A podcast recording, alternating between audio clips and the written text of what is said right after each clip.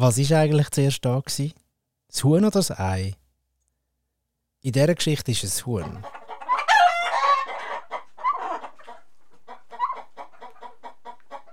Das kommt nämlich aus Italien in die Schweiz und wird dann, da in der Schweiz, in der Altstadt von Winterthur den Bauern verkauft. In den 1920er Jahren. Und genau dann ist auch der Anfang der Firma Mastei. Die Firma Mastei Comestible en Gros, Ja, wie sie genau. heute heisst. Äh, Poulet. Ähm, dann, sonst ist aber heute, jetzt, die Woche ist allgemein relativ ruhig, darum ist auch dementsprechend nicht viel los. Und das sind einfach so Maschinen, die man sonst noch so braucht. Ähm, Siegelmaschinen, äh, Vakuumiermaschinen etc. Das ist Serena Mastei. Und zusammen mit ihr stehe ich nicht in der Winterthurer Altstadt, sondern in einem Raum in Winterthur-Hegi, wo es allerlei Maschinen hat. Chromstahl dominiert die Oberflächen und ein bisschen kühl ist es also auch. Die Firma Mastei verarbeitet da nämlich Lebensmittel wie Fleisch oder Fisch und liefert sie dann ihren Kunden. Aber zum Arbeiten kannst du auch nicht irgendwie die Winterjacke anlegen. Also musst du einfach musst du irgendwie schlau anlegen. Ja, mal, also ich habe dann schon meistens eine Jacke an und dann, weil wenn es kalt ist, ist es recht mühsam.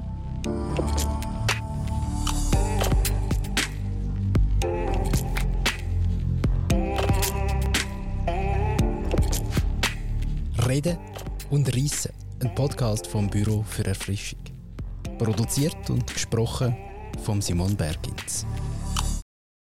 Aber wie kommt es eigentlich so weit? Wie kommt eine Firma dazu, zu Winterthur im Stadtteil Hegi ein riesiges Kühllager zu haben, wo Lebensmittel gelagert und verarbeitet werden oder auch andere Firmen Kühllager mieten?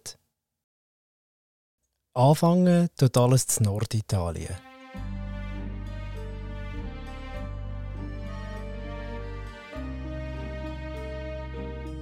Die Welt erlebt gerade den Ersten Weltkrieg und die spanische Grippe fordert Millionen Todesopfer.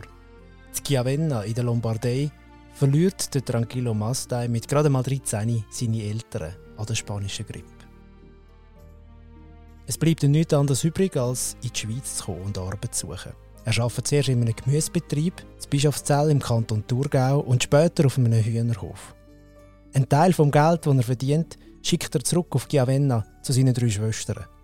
Und dann, so erzählt es mir die Urenkelin Zeraina Mastai, ist der Start von der Firma Mastai. Weil dort gibt es Hilfe für den Tranquillo und seine Frau Ähm, Elisabetta. hat dann dort mitgeschafft und der hat dann aber seinen eigenen, also der hat einen Sohn gehabt und hat gesagt, ich kann den Betrieb nicht übergeben, als er dann im Alter war, so mit 16, 17, 18. Ähm, und er hat gesagt, aber ich helfe dir, etwas Eigenes aufzubauen und hat dann durch das ähm, die Chance bekommen, eben seinen eigenen Geflügelhandel äh, auf die Beine zu stellen. Und hat dann das da in Oberwinterthur angefangen und hat dann angefangen, äh, Geflügel von Italien, also Lebendgeflügel äh, dazu mal noch, von Italien in die Schweiz zu importieren. Und dann die bei den Bauern verkaufen. Also hat dann eigentlich einen Tausch gemacht, also er hat dann die, die lebenden Hühner genommen und hat eigentlich die alten Hühner dann den Bauern ähm, wieder, also hat die alten Hühner mitgenommen und, Und hat die neuen von Italien, die importierten, genau, verkauft, genau. Und die haben dann, hat extrem Erfolg gehabt mit dem, weil es so ein bisschen eine Rassenaufmischung gegeben hat. Es hat dann so ein bisschen die Einheitsrasse in der Schweiz gehabt und durch die italienischen Hühner, die er da ähm, gebracht hat, Hat es ist eine das so Genpool-Auffrischung genau, gegeben bei den ist Hühnern? das so ein bisschen eine Auffrischung und ähm, ist dementsprechend auch gut gelaufen. Wochenmärkte habe ich irgendwo gelesen. Du hast es vorher schon mal erwähnt. Gibt es noch Bilder von dort? Also, ich Ja, dachte, wie muss ich mir äh, das im vorstellen? Laden hängt sogar noch eins. Das kann ich dir nachher noch zeigen. Sind das so Hühnerkäfige, die dann am Hof- Ja, es ist also so? Holzkäfige, es sind wirklich so, also so, so Kisten, also so, So ja, eben, Haarrassen. völlig, äh, Ja. jeder Tierschutzverein hat gerade eine Krise heutzutage, wenn das so noch wäre wie hier. Halt wirklich so einfach auf Wagen und, und, und die Hühner drauf und ja. Gut, wir reden von den 1920er Jahren. Ja, ja, genau, es andere ist alles noch ein bisschen anders gewesen, genau. Genau. Ähm, und irgendwann ist ja dann auch dein Großvater auf die Welt gekommen, der, der Ludovico Mastei. Ähm, der heiratet deine Großmutter und das ist eine Tochter von einem Fischhändler. Dort kommt ja das Thema Fisch dann eigentlich noch den ganzen Bezug über. Ähm, Genau, so ist der Fisch dazugekommen. Ähm, aber er zieht dann nicht am Bodensee dort an, sondern es bleibt alles in Winterthur. Ja, sie ist dann da angekommen Ja. eigentlich. Er hat sie dann nach Winterthur geholt. Weil, also eben, wir sind ja ein Geflügelbetrieb gewesen, also von, von Anfang an. Und das Geflügel ist auch, also vor allem hier noch jetzt im Moment ist das Geflügel schon ein bisschen weniger geworden als, als damals, aber da ist Geflügel immer noch also einer von unseren grössten, also ich sage jetzt mal eines von unseren Hauptprodukten Ähm, und meine Großmutter ist dann da angekommen, weil halt eben das Geflügel das Hauptprodukt war und der Fisch ist dann wie einfach noch so mit dazugekommen. Und mein Großvater hat dann später zusammen mit meinem Vater dann angefangen, das mit dem Fisch noch ein intensivieren, indem sie das mit der Tiefkühllogistik und mit dem ganzen Tiefkühlprodukt und eben so ein die ähm, mediterranen Produkte, ähm, wie zum Beispiel Sardinen, also wir sind äh, wenn nicht der erste, dann sicher einer der ersten Importeure von Sardinen in der Schweiz. Und das sind halt also so Artikel, die du dazu mal nicht in jedem Migros äh, hast kaufen und ähm, die ganzen Gastarbeiter, die wo, wo in der Schweiz waren, ähm, haben halt dann sind dann Freude gehabt, genau, weil sie ja. können, haben können Produkte von ihrer Heimat, was was da nicht hatten, äh, können bei uns kaufen. Ich finde es eben spannend, ich habe jetzt noch nach Winterthur gefragt, weil ich weiß, dass du ja auch in Winterthur aufgewachsen, geboren bist und du bist auch nie weg und das ist wie auch so klar, dein Herz gehört Winterthur und irgendwie scheint es aber schon von früh klar zu sein, dass irgendwie die Familie Mastei und Winterthur, das ist irgendwie eine Schicksalsgemeinschaft, weil irgendwie ja, ja. Eben, deine, Gross, deine Großeltern sind ja nie von da Ja, weg, das stimmt oder? wirklich. Also, die, ähm, also mein Urgroßvater ist halt mehr oder weniger zufällig da gekommen. Ja. Ähm, hat ihm aber einem Jahr auch gefallen und mein Großvater ja, sicher auch. Und eben, war auch sein Leben lang da, gewesen, genau gleich wie mein Vater. Und ähm, ja, also ich glaube, wir haben alle unser Herz am Winterthur verloren und äh, ich weiß, dass ich wirklich äh, definitiv nicht möchte weg von Winterthur gehen.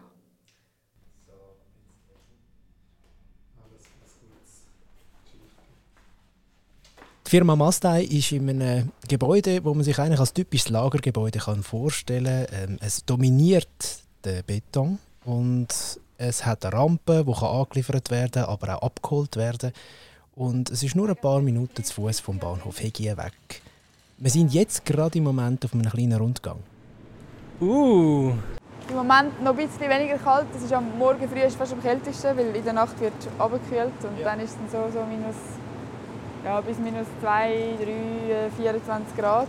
Jetzt würde ich sagen, ist es etwa so minus 19 plus minus. Es sieht eigentlich ähnlich aus wie bei der Ikea, wenn man so Möbel irgendwo Genau, ein bisschen weniger gemütlich. und einfach deutlich kühler und so. Aber genau, ja. das sind alles ähm, Lebensmittel, also Fleisch und Fisch? Alles, ja. Wir haben nur Lebensmittel, ähm, nur Lebensmittel in unserem Lager. Wenn ich jetzt Kunde bin bei dir, ähm, was, was bin ich üblicherweise für ein, für ein Mensch oder für eine Firma, die bei, dir, die bei euch bestellt oder bei euch, bei euch kommt holen?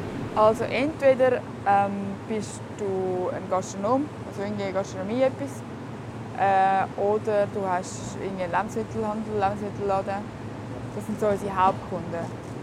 Dann haben wir natürlich auch noch Grossverteiler, um so ein die Massenmengen äh, so ein machen Also punktuell einzelne Filialen oder dann schon die ganze Migros-Schweiz oder so? Nein, punktuell. Das ist, ja. ja. Ähm, genau. Aber ich sage jetzt mal so, die Mehrheit, also so, also die Hauptkundschaft von uns sind schon Gastronomiekunden. Das ist ja das alles ist in den letzten Jahrzehnten immer grösser geworden. Die Großeltern und die Eltern von der Serena haben sich da mit dem Kühllager immer mehr einen Namen gemacht in der Region, aber auch darüber aus.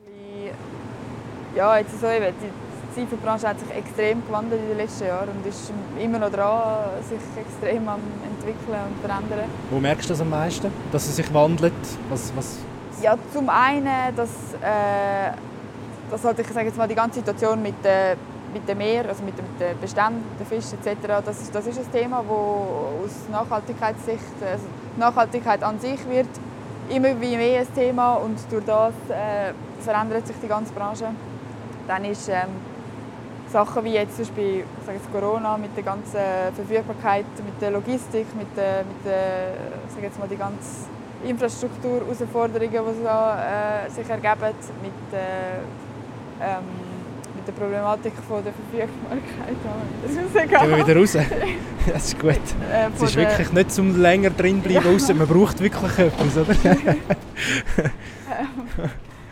mit der ähm, Verfügbarkeit der äh, Produkte, also jetzt zum Beispiel durch Corona sind recht viele Produktionen ähm, geschlossen gewesen, längere Zeit. Mhm. Und das hat man hier im Moment eigentlich nicht gemerkt. Also wir merken jetzt für die Weihnacht zum Beispiel, dass wir ein Problem haben ähm, mit äh, Krevetten. Also es gibt extrem viele Krevettengrössen gibt es im Moment nicht mehr oder gibt es viel zu wenig und sind die Preise extrem hoch. Ähm, allgemein die Lebensmittelpreise steigen jetzt im Moment wirklich ähm, extrem. Also gewisse Produkte haben wir jetzt einfach nur das Minimum eingekauft, wo wir wissen, das ist bestellt oder müssen ja. wir haben. Ähm, und das sind alles so Sachen, wo, wo, ja, wo eine Branche halt schon äh, verändert und, und durch das halt der, der Wohlstand in Asien ähm, gewachsen ist in den letzten Jahren, ist auch... Die Fischnachfrage genau, zum Beispiel. Sie, sind Produkte, wo, wo ich sage jetzt mal auch halt also die, die teureren Produkte, wo, wo ähm, ähm, durch das für uns dann fast unerschwinglich oder auch fast von der Menge her Verfügbarkeit nicht, nicht mehr möglich sind. Ähm, und ja, das sind alles so, so Entwicklungen, die schon einen grossen Einfluss haben. Und so muss man nach Alternativen anfangen. Von den frostigen genau. Lagerräumen gehen Serena Mastei und ich wieder ins Sitzungszimmer zurück. Reden wir mal über Aktuelles, zum Beispiel die Firma. Die äh, existiert seit über 100 Jahren und im Vergleich zu früher hat sich einiges geändert, aber etwas ist geblieben. Es ist eine klare Familienangelegenheit. Äh, Geschäftsleitung, das habe ich ja gesehen. Also es ist eigentlich das ist eure, das ist eure Familie. Dein Bruder, deine Eltern, du. Genau. Wer ist denn der Chef? Oder die Chefin? Ja, das ist eine gute Frage. Nein, also wir sind, wir sind alle vier Chefs. Ähm, Wird da immer demokratisch, familiendemokratisch entschieden? Ja, also ja, doch. Ich meine, wenn es Herd auf Herd kommt und wir uns nicht einig werden oder sind, dann wird demokratisch entschieden und die Mehrheit bestimmt dann. Ja. Hast du dir mal überlegt, was deine Urgroßeltern würden sagen, wenn sie jetzt äh, das Ganze würden sehen, was da aus dieser Firma Mastei, aus, der, aus dem Familienbetrieb passiert ist? Ja, ich, also ich, ich würde das mega gerne wissen. Also es würde mich, würde mich wundern, was, was sie sagen.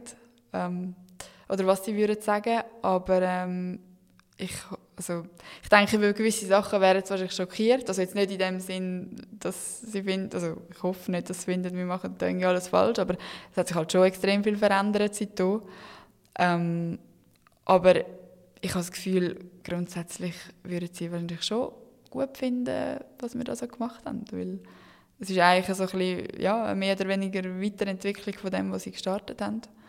Und ähm, wir machen das alle mit extrem viel Leidenschaft und Herzblut und ich glaube, das ist wie auch das Wichtigste und ich glaube auch, das ist so ein bisschen das, wo, wo bei ihnen wahrscheinlich auch, also klar, mein, mein Urgroßvater hat hier mal angefangen, einfach aus der Not raus halt, weil ja. er Geld verdienen Keine Alternative ähm, gehabt. Genau, aber nachher, glaube ich, hat ihm das schon auch Freude gemacht und äh, das war auch der Grund, gewesen, warum er sich dann wie auch selbstständig machen mit dem Ganzen und ja, und das Gleiche auch bei meinem Großvater und bei meinem Vater und jetzt bei meinen Brüdern und mir.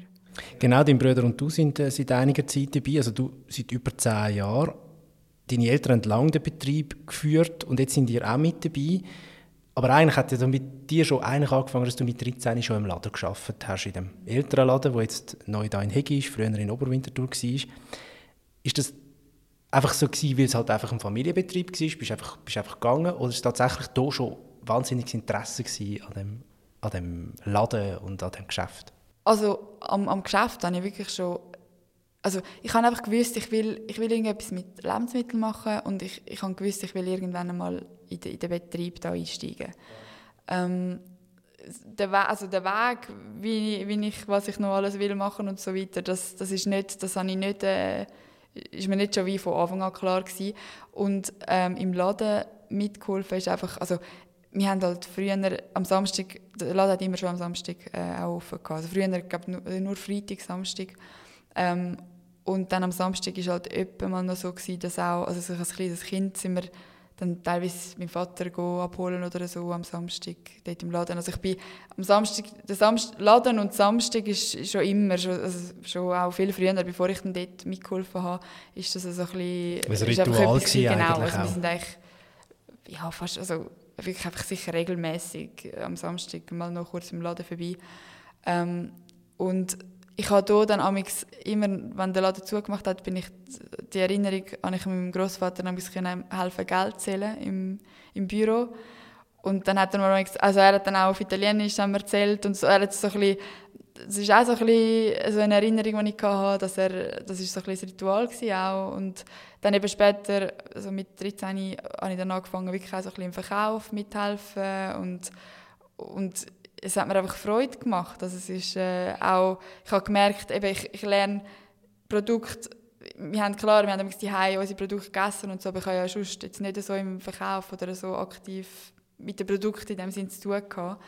Und es hat mir gefallen, das so zu sehen auch und eben auch so ein bisschen die Kunden kennenlernen und dann halt eben so die Stammkunden gewisse lernst du so ein bisschen kennen und, und wenn dann ein Verkäufer erzählt, ja weißt, die kommt immer dann und dann oder er möchte immer das und das. Und mittlerweile hat man so ein bisschen selber gewusst, so, oh, jetzt kommt wieder der und der und der will wahrscheinlich das und das und so.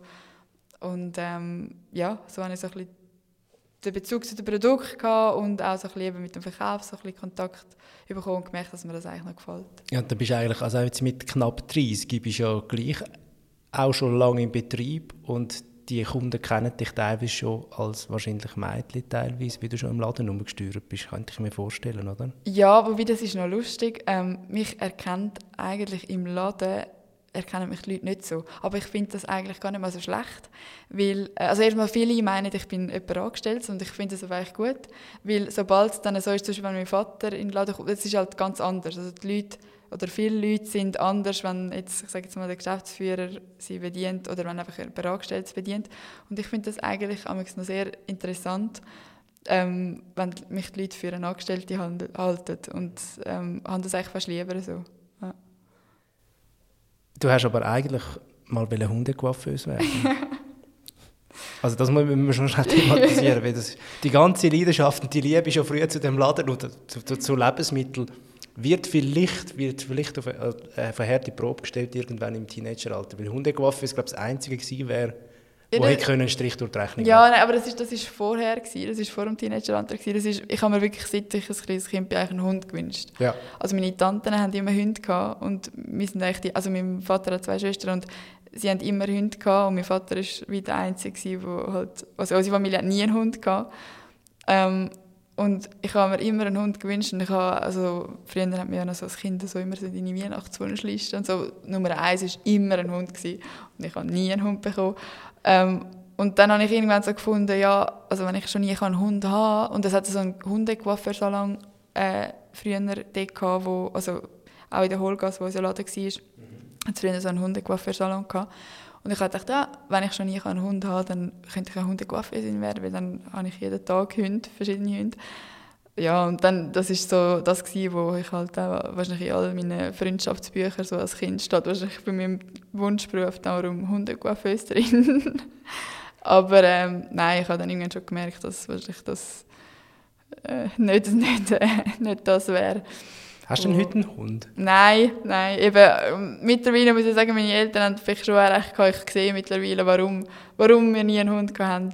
Es ist äh, halt... Es braucht Zeit. Genau. Und ja. das ist äh, nicht immer so viel verfügbar. Hast du jemals aber auch Gedanken gemacht, was, wie wäre es, wenn du einfach einen Job hättest, nicht den Familienbetrieb und, und einfach ein bisschen weniger Verantwortung zum Beispiel? Ja, regelmäßig. Und, äh, also ich würde jetzt lügen, wenn ich nicht teilweise am Abend würde heimkommen und dann einfach so denken, warum tue ich mir das überhaupt an? und ja, und halt eben schon, ja, also, teilweise ist schon, wenn, wenn einfach wenn wieder so viele Sachen auf einmal sind und, und oder ich sage jetzt mal so viele Baustellenprobleme aufs Mal und man sich dann wie ähm, das Licht am Ende vom Tunnel teilweise fast nicht mehr sieht und denke manchmal schon so, es wäre halt schon einfacher, ich könnte jetzt einfach irgendwie am 5, 4 Abend machen und sagen Tschüss, komme dann irgendwie morgen um 8 wieder und dann halt einfach den Abend abschalten und, und wissen, ja, ich kann morgen wieder kommen und dann einfach wieder bei Null anfangen oder so. Also das ist schon, schon etwas, ja, wo, wo man sich so überlegt. Aber im Endeffekt glaube ich, wird es mich halt eben gleich dann auch nicht so glücklich machen. Also es ist, auch wenn es halt manchmal schwierig ist, aber es braucht halt, glaube ich, auch teilweise die schwierigen Momente, dass man es dann halt in den guten Momenten auch wieder viel mehr schätzt. Du hast vor, wo wir auf dem Rundgang waren, gesagt, dass sich die Branche recht verändert und ich habe unter anderem auf eurer Webseite gelesen, dass die soziale ökologische Nachhaltigkeit Teil von euren Wert sind. Ähm, was heißt das konkret? Also ja, was, was ihr, ihr arbeitet mit Lebensmitteln. Ein Thema, das ja die Leute immer mehr interessiert. Sie wollen wissen, die meisten auf jeden Fall, wollen viel mehr wissen, wo kommt das Fleisch, wo kommt das Gemüse, wo kommt der Fisch her. Wie geht ihr mit dem um? Ich sage jetzt mal, Produktqualität ist bei uns etwas, das schon seit eh und je eigentlich so im Fokus steht. Ähm, klar, wir, wir haben auch Kunden, die einfach sagen, äh, es darf einfach nichts kosten und, und dann ist natürlich die Auswahl an Produkten äh, halt dementsprechend auch begrenzt. Aber wir sind wirklich die Sachen, die wir, wo wir, ähm, wo wir einkaufen, die kaufen wir eigentlich aus Überzeugung ein und, und ist uns auch wirklich wichtig, dass die Qualität dort stimmt.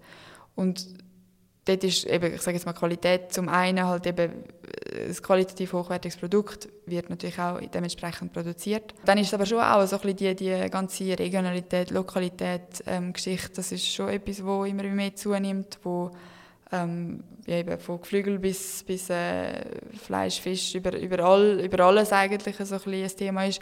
Ähm, durch das haben wir jetzt auch zum Beispiel eine Zusammenarbeit mit dem Kundelfingerhof ähm, gemacht, wo wir Gastronomie Kunden zusammengelegt haben und zusammen beliefern. Und durch das halt eben auch so ein bisschen die, die ich sage jetzt mal, Saibling, Forellen, Lachsforellen, so regionale Produkte wirklich auch ein bisschen fördern und ein bisschen, ähm, ein bisschen pushen und ja, und so, so ein bisschen den Zeitgeist, Zeitgeist äh, auch zu treffen. Also, ist, äh, also ich finde es grundsätzlich wirklich auch eine schöne Entwicklung, dass ja, dass die Leute wieder so ein bisschen sich mehr bewusst werden, woher, eben, woher kommt ihr Essen, was, was isst sich überhaupt und dann halt aber dafür auch bereit sind, halt dementsprechend dann ein bisschen mehr Geld dafür auszugeben. Das ist, äh, ja. Der Ort Chiavenna, wo dein Urgroßvater herkommt, aus der Lombardei, spielt der irgendwie noch eine Rolle bei euch in der Firma oder, oder, oder bei euch in der Familie? Ja, ein grosser. Also wir, haben, äh, also wir gehen mehrmals im Jahr eigentlich äh, nach Gavenna. Ähm, jetzt zum Beispiel wieder sehr aktuell. Äh, auf Weihnachten haben wir ähm, Panettone, ähm, Pandoro und so ähm, Biscotti, verschiedene Gebäck. Aus Giavenna. Sachen aus Giavenna von, der, ähm, äh, von einer Patisserie, die also Mastai heisst. Sind so ein bisschen weit entfernt verwandt äh, mit uns. Aber mit denen haben wir auch seit Jahren, ähm, ist das so unser Kaffee. Es gibt dort ich finde, es gibt den besten Kaffee dort und äh, die beste Glasse und eben auch Panettone. Ähm, aber ja, und halt auch, also mein Großvater hat dort, äh, nein, mein Urgroßvater hat dort ein Haus ähm, gekauft und das ist seitdem immer noch ähm, genau Familienbesitz und äh, es gibt sogar noch gewisse Möbelstücke, äh, wirklich noch seitdem dort hängen. Das ist mit vielen Erinnerungen und, und Geschichte verbunden. Ja. Serena, danke vielmals für das Interview. Danke dir.